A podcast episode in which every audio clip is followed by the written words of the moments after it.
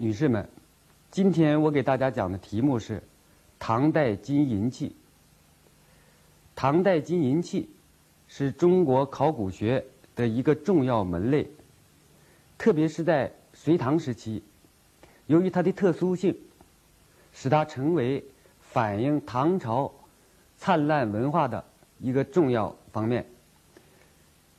唐朝起自公元六百一十八年。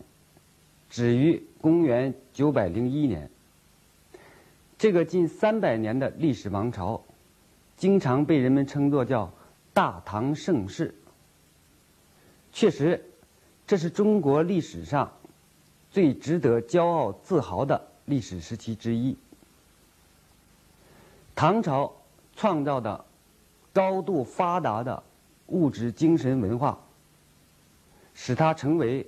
当时世界上令人敬仰的国家，黄金和白银是贵重金属，用黄金和白银加工制造的器物，富丽典雅、璀璨夺目。由于这类金属器延展性强，易于分割，可以锤成很薄的金银箔，又可以拉成。细长的金银丝。另外，金银的化学性质稳定，不容易腐蚀和生锈，可以耐久的使用。由于这些优点，使金银这类金属自从被人类发现以后，一直作为珍贵的物品保存和收藏。金银器物也具有使用和观赏等多重价值。黄金不同于其他铸种金属，它是可以从自然界当中以纯金的状态被直接的发现。古书《韩非子》中所说的“丽水之中生金”，就是从河水泥沙中采集这类自然的黄金。据目前考古发现，相当于夏朝的甘肃省玉门市火烧沟墓葬，出土了不少金耳环和其他金饰件。此后，各代金银器不断地被考古学家发掘出来。湖北省随州战国时代的曾侯乙墓出土了一批金器，其中有一件金盏。高十点七，口径十五点一厘米，重达两千一百五十克。这件器物形制复杂，纹样华美，反映了中国在战国时代已经具有制造大型金器的能力。这件器物的黄金不可能是来自于自然当中的这个产物。既然能加工如此复杂的器物，那么从矿物当中提炼黄金当然也不会成问题。白银没有自然物，必须通过冶炼才能得到。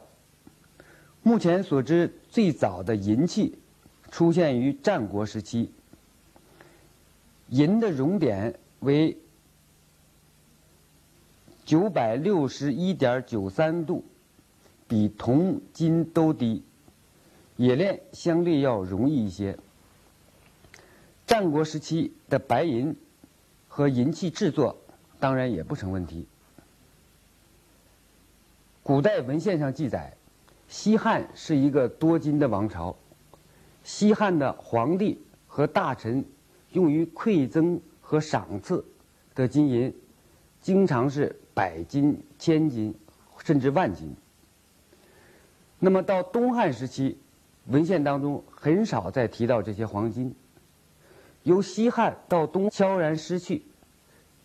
有人推测，第一个是因为由于佛教的传入，大量的黄金用于塑像涂金、泥金写经，耗费掉了。另外有人推测，是由于丝绸之路开通以后，用黄金来交换、购买和赏赐外国人而外流了。还有人认为，是因为农民起义，富豪们把黄金埋藏起来，以后失传。但是，几十年的考古工作，已经发掘了几千座墓葬和多处大型遗址，但是金器出土的非常少，所以西汉巨额黄金消失之谜。就成为历史和考古学研究当中一个非常有趣的问题。到了唐代，金银生产和金银器物制造突然兴盛起来。唐代的朝廷大臣、地方官经常向皇帝进献金银器，有时一个人一次就进献大小银碗三千四百件。唐敬宗时，浙西道观察使李德裕奉命制造金银器，用掉白银两万两千四百两，用掉黄金一百三十两。考古发现证实了这些记载的可靠性。唐代的首都长安，也就是现在的西安，是出土金银器最多的地方。西安南郊何家村，在唐代属于兴化坊，出土金银器一千多件。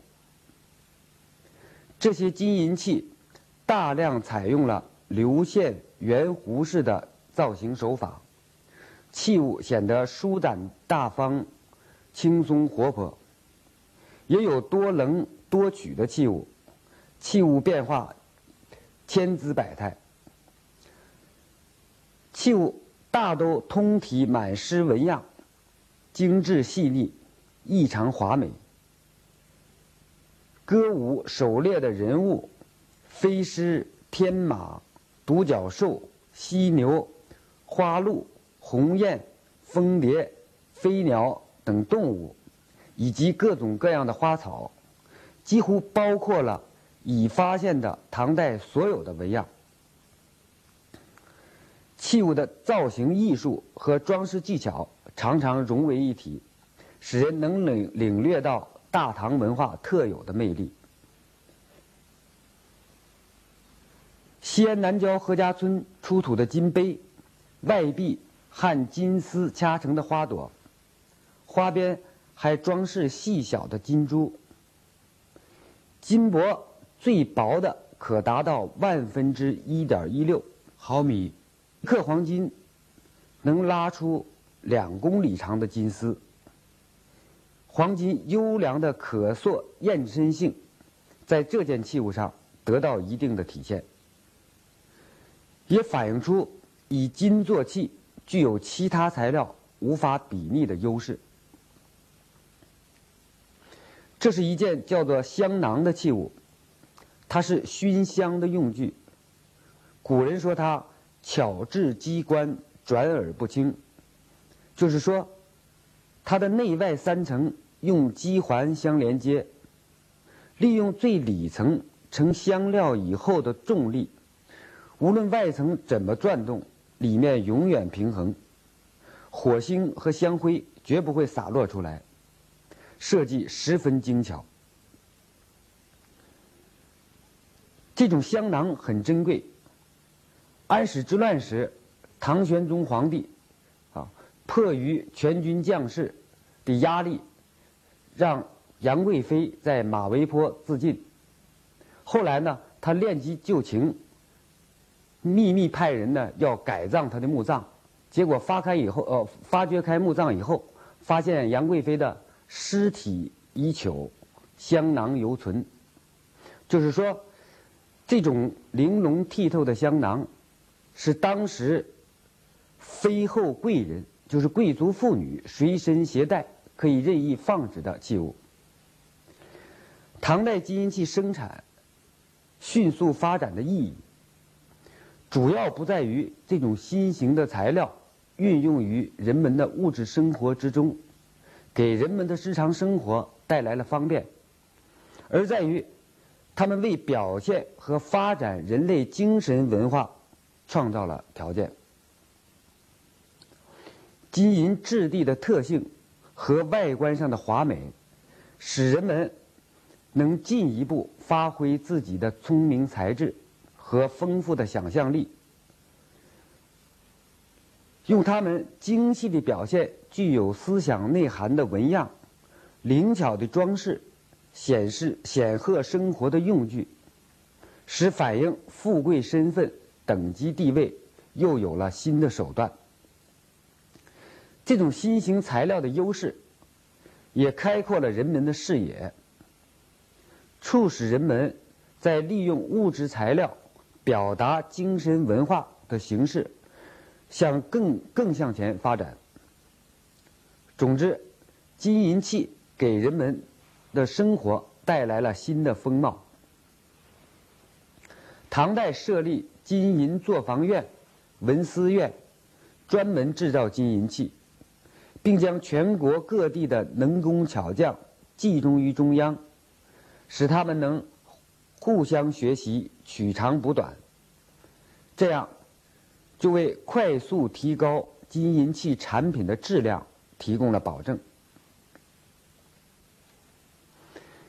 金银器的质地和价值，使它们能经常被长期保存下来。一九七八年。陕西省扶风县著名佛教寺院法门寺的宝塔下，发现了唐代地宫。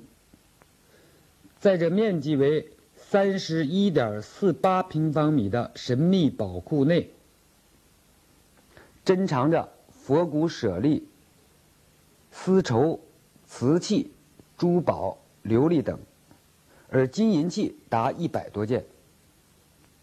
这件鎏金银盆是目前知道唐代最大的一件银器。虽然出土于佛家圣地法门寺，但是盆的上面却出现了世俗爱情题材的鸳鸯戏息的纹样。幸亏盆上刻有“浙西”二字，我们才明白了，它是由中国南方的浙西地区。进献到黄石，又转征于法门寺的。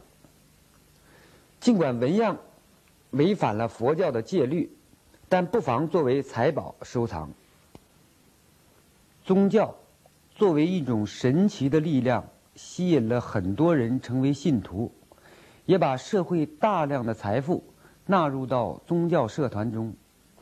唐代许多金银器便属于佛教寺院的法器。和供养器，这些瓶、碟、钵、禅杖和盛装佛骨舍利的函等等，都属于佛教寺院所有。这些器物，有的是皇帝、贵族和佛教信徒送给法。法门寺寺院的器物，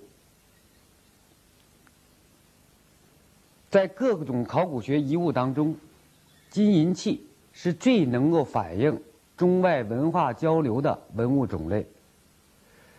在唐代和唐代以前，中国输入了很多外国的金银器物，这些金银器物主要来自于波斯沙山地区。粟特地区和东罗马地区，这些器物传入到中国以后，受到当时贵族和一般老百姓的喜爱，所以这些器物对当时唐代金银器的生产制作也产生了很大影响。唐代器物当中就有许多是模仿这些外来产品的器物。唐代中国和中亚、西亚地区的交通往来密切，使唐代金银器制作的工匠有机会汲取外来的文化因素和制作技术。在金银器物上许多纹样犹如浮雕，富有立体效果。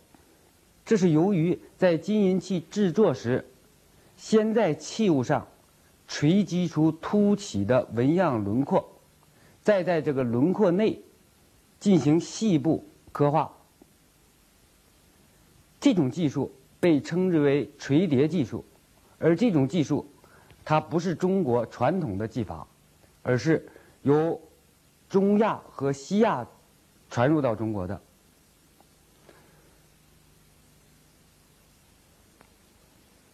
这些器物传入到中国和对中国金银器产生影响之后，中国出现了一些仿造物，像这件八瓣花朵式器身、环形把手的鎏金银杯，它是在通体珍珠地纹的基础上，刻画出仕女游乐。和骑士狩猎的画面。然而，最引人注意的却是它的口沿儿和底部的连珠纹，带有纸垫和纸斑的独特把手。连珠纹出现在中亚地区，是在北朝到隋这一个时期传入到中国，立刻在很多器物上都出现了这种纹样。那么，尤其表现在金银器上，很多人在金银器制作时，把这种外来的风格表现在金银器物上。毫无疑问，这是中国的艺术家们在消化了外来工艺技术和装饰精华后的创新产品。因为器物的主题纹样仍然是唐代所流行的仕女游乐和。骑士狩猎的场面，而这种场面在中亚西亚是没有的。多曲银长杯也是一件非常少见的器物。应该说，它无论是造型特征，或者是使用功能，都不符合中国人的审美观念和饮食习惯。但是，却与波斯沙山银器有惊人的相似之处。在波斯沙山的银器当中，有很多这种多曲长杯。那么，中国在输入这种多曲长杯以后，经过工匠的这个创造、仿制以后呢，又发生了变化。唐代的工匠绝不盲目的仿造外来的一些器物，他们在仿造的过程当中进行了创新和改造。后来把这种多曲长杯发展成带高足的器物，还把它发展成为由多曲、八曲变成三曲、四曲、五曲的花朵形。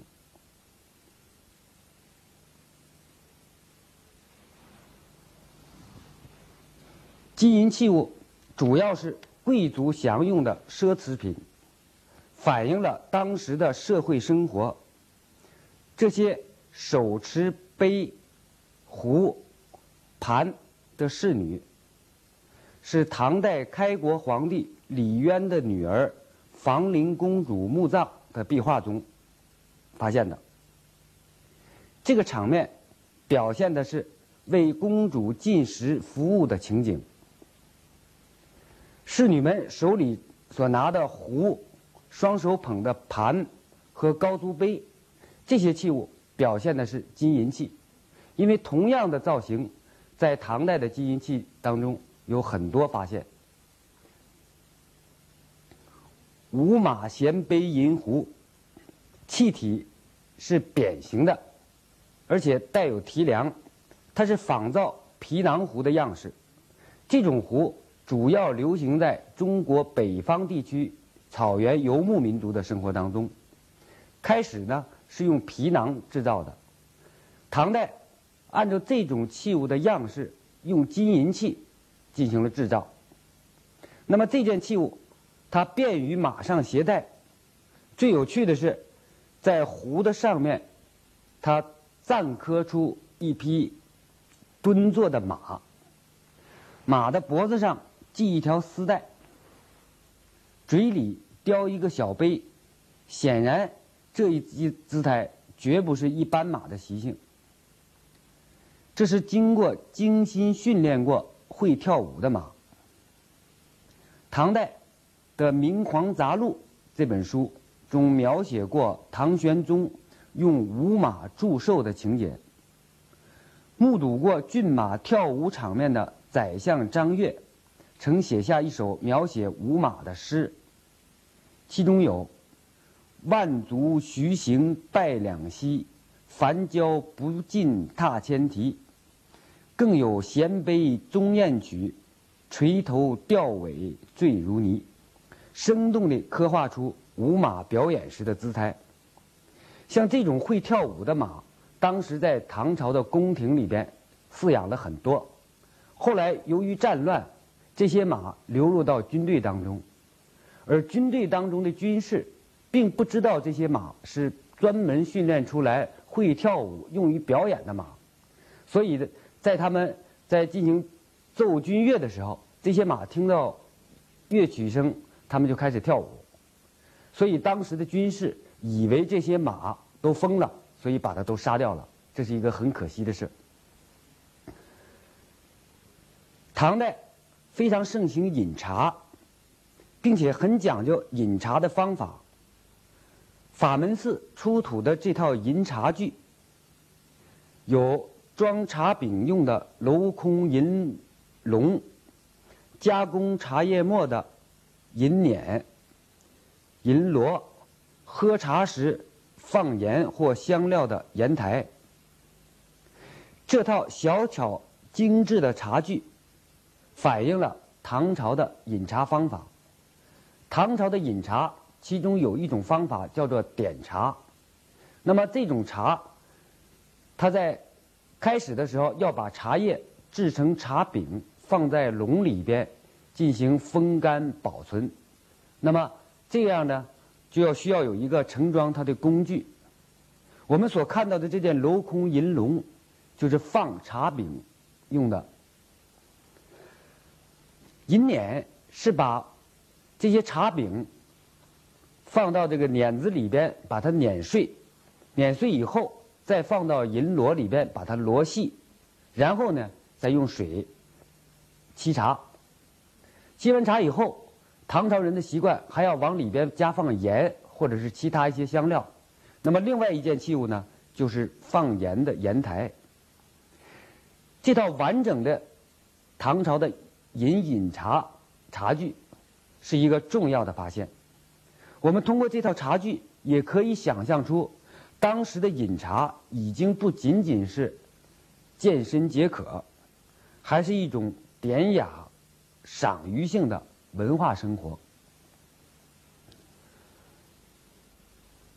唐代金银器上还有一些刻有文字，这些文字内容有的直接记载了这件器物的制作年代，有的记载了这件器物的用途，有的记载了这件器物是由什么地方送到什么地方去的。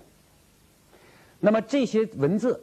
可以帮助我们考定年代，这在考古学研究当中当然是十分重要的。而这些文字，更能使我们了解当时的社会状况。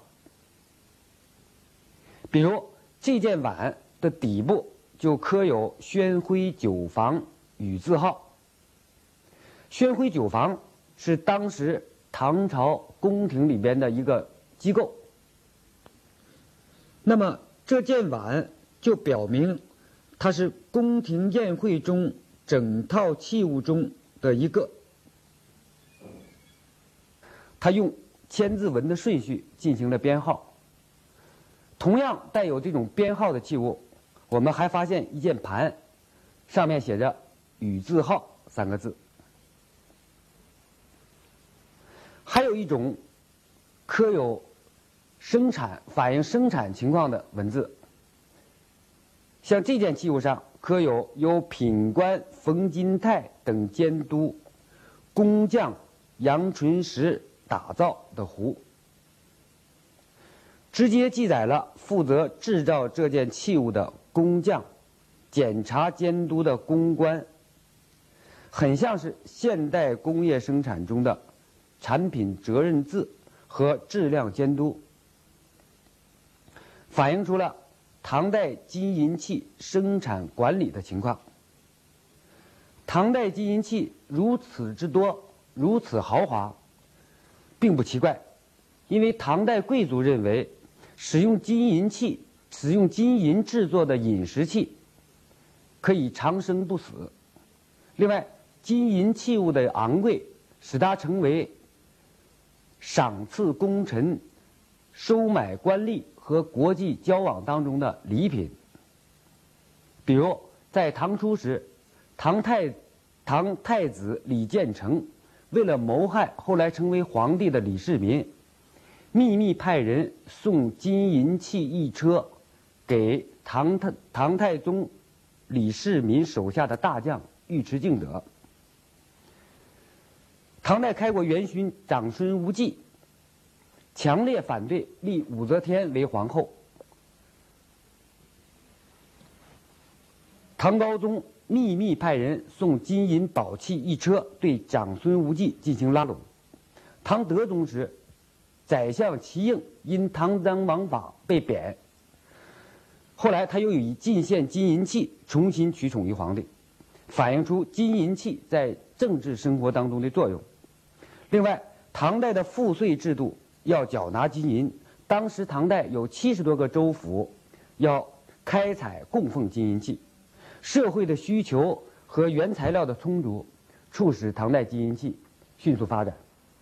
以上看到的图片，仅仅是唐代金银器当中很少的实例，但这些代表唐代最高水平的金属器的作品。作为珍宝，它不仅有极大的收藏价值和观赏价值。通过这些器物，我们可以了解唐代的饮食生活、工艺技术。生产方式、审美观念，甚至一些重要的历史问题。